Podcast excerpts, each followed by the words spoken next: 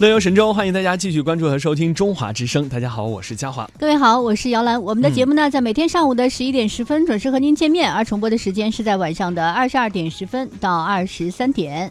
在今天节目一开始和大家说一个新鲜的课程哈，哦我觉得挺有意思的，嗯，叫攀树运动课，啊啊，就是比赛爬树，对吧？不这这这个用教吗？就算是用教，难道需要去课堂你别说，我跟你说，这是人家成都大学首次开设的一门课，而且是专业选修课，天哪！很有意思吧？呃，记者呢从成都大学就了解到，也跟大家说一下，挺有趣的哈。今年九月呢，这个成都大学二零一六级休闲体育专业的专选班开设了这个课程，叫攀树运动课，并且呢是在十一月二十六号第一次开始授课了。据说这个课程啊，呃，学时不短呢，二十四个学时，有两个班级的户外方方向的专选班，一共有十九名的学生参与，其中还有四名女生。这个授课老师李老师就说了，相比啊，这个厦门大学在二零一二年在公共体育课程中开设的攀树选修课程，那么这次呢，成都大学是把攀树运动课作为一种专业的选修课，嗯，顺应的就是现在休闲体育发展的一个趋势，把新兴的社会流行的休闲的体育项目纳入到整个的体育专业人才的培养方案。而且你知道吗？哦，这个以前我们知道这个。呃嘉华小时候淘气吗？啊不不，这我还好，你会爬树吗？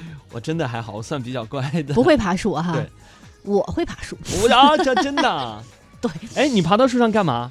真的是掏鸟蛋什么的吗？嗯掏鸟蛋倒没有，就玩儿呗，就掏就就爬树呗。对对对。但是那个时候爬树啊，就是光着脚爬，因为穿鞋不知道为什么，我老觉得穿鞋会滑爬不上去啊，就哦脚能扒住那个那个树嘛。厉害了。那时候没有什么专业的那个那个设备 是吧？也不会说是你要是比如说你现在我们去攀岩，你得戴头盔吧，戴安全绳吧，戴护肘护膝什么的哈，手套。那时候没有，但是大家知道吗？人家这个呃成都大学的这个攀树运动课哈，有专业的攀树教学的场地，哎呀，攀树的器材，攀树风险把控，还有学生的喜爱程度会进行一个评估。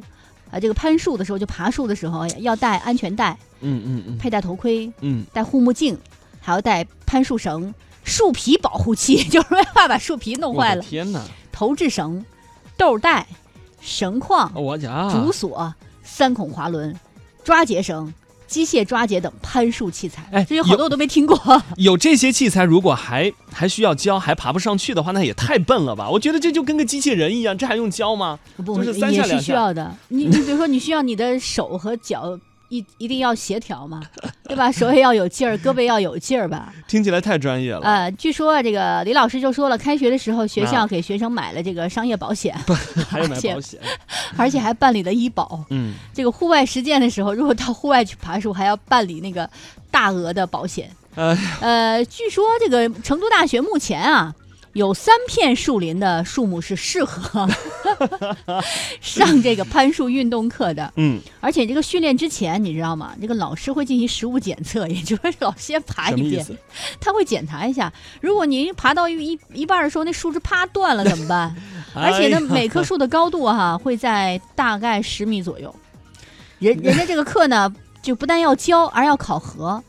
那个也就是期末的时候怎么考核呢？不是说你爬得快就算你赢了，就是你穿戴装备的那个速度，啊，器材安装是否标准，嗯，绳结你是否打的专业，技术是否达到了老师的要求，这要综进行一个综合考评。这么听下来，其实感觉就不是一个儿戏了哈，真的是一个非常非常专业的专业课。啊，没错我，们来看看学生们都是什么态度了哈。嗯那么呃，这个 二零一六级的休闲体育专业户外方向大三的学生郑敏就说了，说我们班有十九个学生啊，这个课有十九个学生，对。其中居然还有四名女生，对，我就是其中之一啊。哎，他说现在主要还是在练习的阶段啊，哦主要是学习身体递进式和手脚递进式的两种攀爬方式。嗯嗯，哇，这个听起来好专业啊！身体递进，手脚递进，啊，他说第一次尝试的时候呢，并没有感觉到害怕，虽然对体力啊是有一定要求的，对，但是体验之后感觉很棒，也很新奇。嗯那我们记者也了解到呢，成都大学体育学院户外运动专业的这个教师啊，就刚才姚兰说到的这个李中华，嗯，不仅是攀树运动课唯一的一位授课老师。啊，同时呢，他也有着非常丰富的户外运动的经验。嗯从成都体育学院体育人文社会学毕业之后呢，一五年就到成都大学来任教了哈。一六年取得了四川省首期攀树教练员证书。哦，不要开玩笑，人家这个学历背景是很扎实的，对同时也拿过专业的这个教练证。而且他哦说，当时只有十五个人获得了四川省首期攀树教练员的证书。在李老师来看呢，这个攀树啊是一项非常好的体育休闲的项目，嗯，它具有户外、自然和高空的特性。哎，而专业课教学改革的尝试呢，可以满足学生猎奇、探险、挑战、自由等心理，把惊险刺激、贴近自然、修缮树木的这个攀树项目纳入到学校的课堂当中去，来推广这个攀树运动。哦，那我就理解了，就爬树啊，不像我们以前小时候爬树，就爬到树上呢，眺望一下远方，自己爸爸妈妈是不是这个有没有拿着下班了，赶紧跑回家哈，就假装自己在写作业。不一样，人家主要你爬上去之后 要检查树木的生长情况。哦，对对，确实是可以。对万一要去树上头有一些虫害什么的，那他们爬上去一定要看嘛。如果你没有一些专业技能，那没爬到一一半儿，树没怎么着，你先掉下来了，对吧？另外就是像一些户外运动者，你比如说你要到一些森林啊或者到树林你去探险，如果能爬到树上面去看，可以看得更远一点。看到远方的一些情况，比如说找水，你爬到树上可以看哦，在前方大概有几公里的地方会有这个水源，在什么位置，嗯嗯嗯东南方、西南方，可能是比较专业哈，不像我们就是玩这个闹着玩的感觉，老孙上去看看。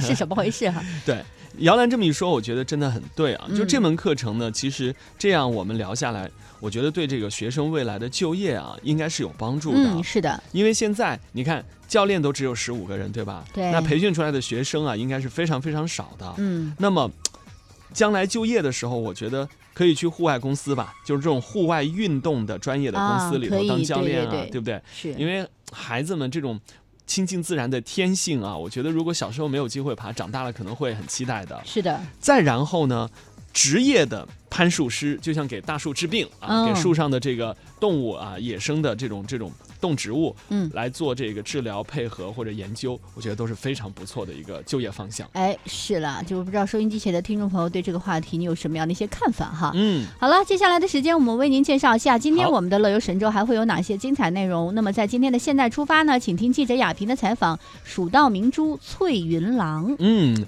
那今天呢，我们的微言微语啊，台湾的这个网络当中的好朋友呢，要为大家介绍九份非常有名的一种芋圆，嗯而来自大陆的这个驴友们呢，要为大家介绍的是洛带古哎镇。是的。当然呢，时间允许的话，还会有其他的内容和您一起分享。在一首好听的歌曲过后呢，开启今天的乐游神州之旅。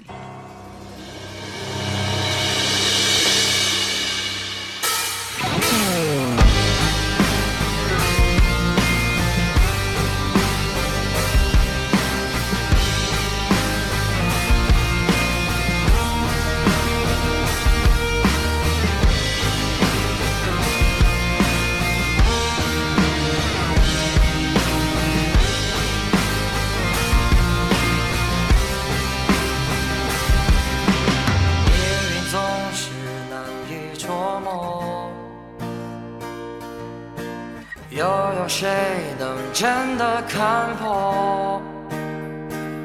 曾经年少无知，岁月蹉跎，回忆漫漫长路，花开花落。请别再说有